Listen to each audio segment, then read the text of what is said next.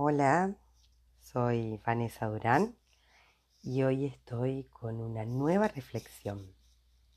Esta reflexión es sobre la palabra. Las palabras no tan solo representan nuestra experiencia, sino que a veces la encuadran. Por eso es muy importante cuidar nuestro vocabulario de palabras que nos pueden limitar.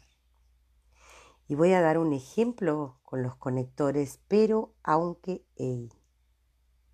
Cuando conectamos ideas o experiencias con esa clase de palabras, enfocamos la atención sobre distintos aspectos de ellas.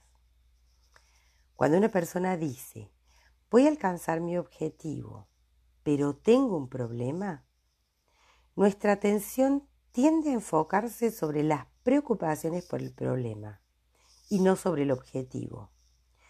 Si alguien en cambio conecta ambas frases con la palabra y, voy a alcanzar mi objetivo y tengo un problema, el resultado queda equilibrado.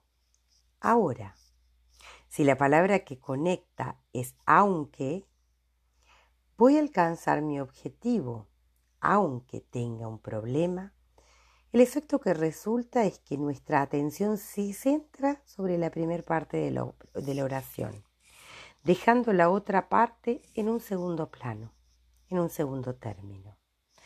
Algunas personas se acostumbran a usar este tipo de palabras aunque no se, aunque no se den cuenta y minimizan todo el tiempo el lado positivo de su experiencia con la palabra pero. Te quiero pero. Quiero ser la mejor versión de mí, pero. Ese modo de expresión termina dinamitando toda posibilidad de construcción positiva sobre la persona o la situación. Así que recuerden, a cuidar nuestro vocabulario, a practicar la palabra con todo el sentido que ella trae, a ser muy conscientes de que las palabras crean mundo, diseñan posibilidades y sobre todo diseñan futuro.